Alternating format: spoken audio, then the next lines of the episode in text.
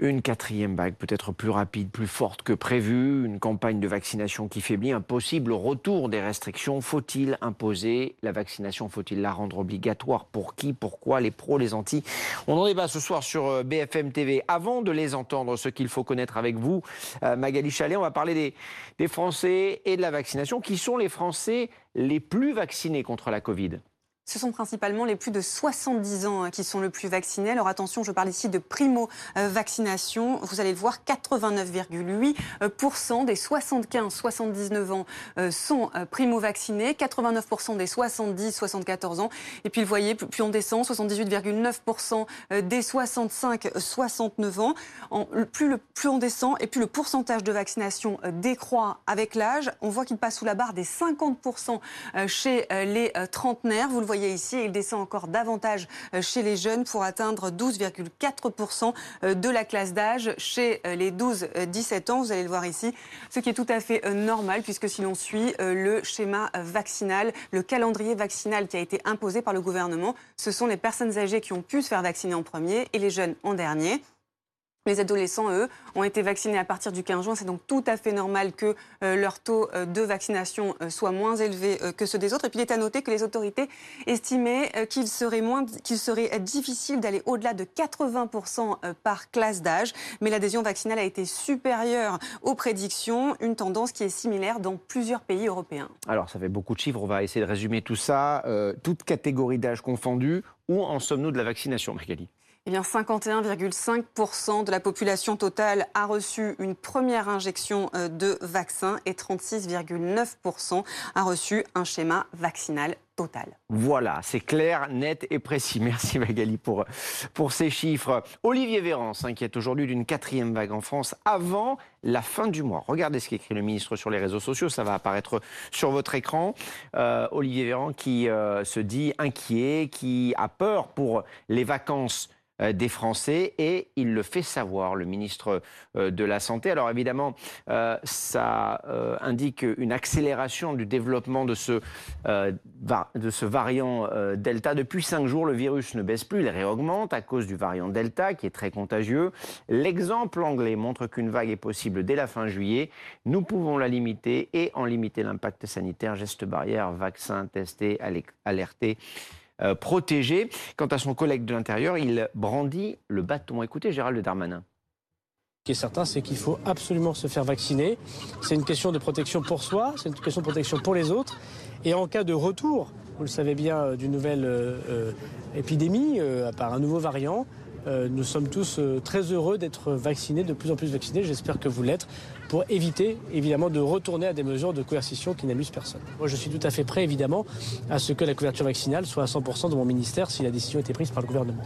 On va plus loin ce soir avec euh, Margot de Frouville, chef du service santé de BFM TV, Patrick Berge, qui est membre de l'Académie de médecine. Bonsoir et merci d'être là. Noémie Ban, infirmière à l'hôpital d'Oléron-Sainte-Marie dans les Pyrénées-Atlantiques. Vous êtes présidente du collectif Interurgence. Et puis Evelyne Dubré, euh, chef du centre de vaccination d'Aix-les-Bains. Vous allez nous raconter ce qu'il se passe chez vous depuis, depuis quelques jours. Avant, euh, juste un mot très simple sur ce qu'a dit Olivier Véran. Mm. il y a encore quelques jours, on nous annonçait une quatrième vague possible en France à la rentrée. Le ministre parle aujourd'hui d'une quatrième vague possible avant la fin du mois, c'est-à-dire dans une quinzaine, vingtaine de jours. Qu'est-ce qui a changé? On voit que la prise de pouvoir de ce variant Delta se fait de manière extrêmement rapide. Ça a été le cas euh, au Royaume-Uni. Chez nous, désormais, si on regarde les tests criblés, 40% euh, présentent une mutation que l'on retrouve dans ce variant Delta.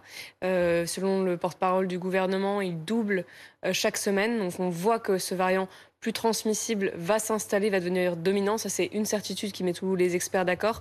C'est qu'il va devenir dominant euh, d'ici la fin du mois. Et selon le CDC, le Centre européen de contrôle et de prévention des maladies, il devrait représenter 90% des cas à la fin du mois d'août sur euh, le territoire européen. Pourquoi il pose problème? Parce qu'il est plus transmissible. 40 euh, à 60% selon les études que le variant britannique qui était lui-même plus transmissible que la souche initiale. Et on voit que c'est cet avantage qui lui permet de prendre le pouvoir sur les autres. Euh, dans ce contexte, Patrick Berge, faut-il rendre la vaccination obligatoire pour les soignants? Oui, on a toujours été partisan euh, que la vaccination soit obligatoire pour les soignants. Il existe d'autres exemples comme euh, le, vaccin contre l'hépatite B, par exemple. Il n'y a, rien d'anormal à ce que les soignants qui sont en contact avec les patients et qui peuvent éventuellement transmettre la maladie soient vaccinés. Ça nous semble strictement normal. Et c'est fait dans très nombreux pays. Hein. En Italie, aux États-Unis, en, Angleterre, enfin au Royaume-Uni, on vaccine les soignants, tous les soignants. L'obligation de la vaccination pour les soignants, c'est tout à fait normal. Vous êtes d'accord avec ça, Noémie Ban? Alors, euh, ben non, si vous m'avez invité, c'est parce qu'en effet, je ne suis pas euh, d'accord avec la vaccination obligatoire pour les soignants. Aujourd'hui, je veux dire que la vaccination est vraiment très importante. Je suis vaccinée, j'incite mes collègues à se faire vacciner les soignants se font vacciner, euh, mais aujourd'hui, la rendre obligatoire, ça risque d'avoir des répercussions aussi très, très importantes sur l'hôpital public. Les soignants se font vacciner, mais les soignants, je pense, en termes généraux, comme la population, manquent d'informations et il faut aller voir ceux qui ne sont pas encore vaccinés pour les, pour les informer encore plus sur la vaccination. Euh, aujourd'hui, Certains de vos collègues ne veulent pas se faire vacciner. Quand vous en discutez avec eux, qu'est-ce qu'ils vous disent? Quels arguments avancent-ils pour expliquer leur choix? Personnellement, euh, je ne connais que très très très peu de personnes qui, qui sont des collègues sur, tout, sur tout le territoire avec le collectif qui ne sont pas vaccinés. Euh, les gens se font vacciner en fait. Oui, ben oui, mais il faut, aussi être positif. Quoi. Les, les, soignants se font vacciner. Aujourd'hui, rendre la vaccination obligatoire dans le contexte dans lequel on est depuis plus d'un an et demi et depuis plusieurs années avec euh, la crise sur les hôpitaux, c'est euh, risqué d'avoir une fuite des soignants qui est déjà importante et aujourd'hui, on ne peut pas se le permettre. C'est impressionnant. Je pense que si la vaccination est obligatoire, il faut qu'elle le soit pour tous dans ces cas-là parce qu'il n'y a pas que les soignants qui sont... Euh, euh, au chevet des malades. Si les malades ne sont pas vaccinés, il faut qu'ils le soient. Il faut que l'obligation soit pour tout le monde dans ces cas-là. Mais aujourd'hui, porter une obligation vaccinale sur le, sur le Covid-19 me paraît vraiment risqué. D'accord. Donc il faut rendre la, la vaccination obligatoire pour tous si on décidait de la rendre obligatoire, évidemment, hein, ce qui n'est pas le ce qui n'est pas le cas, évidemment, ni pour les soignants en France, euh, ni pour l'ensemble de la population. Eh, Evelyne Dubré, vous êtes chef d'un centre de vaccination, celui d'Aix-les-Bains en l'occurrence. Euh, ça se passe comment chez vous? Est-ce que les Français viennent, toujours se, se, faire vacciner? On a constaté, selon les, les, chiffres qui nous sont régulièrement fournis par notre service santé, que les primo-vaccinés ou le nombre de primo-vaccinés était en, en forte baisse ces derniers jours. Chez vous, est-ce aussi le cas?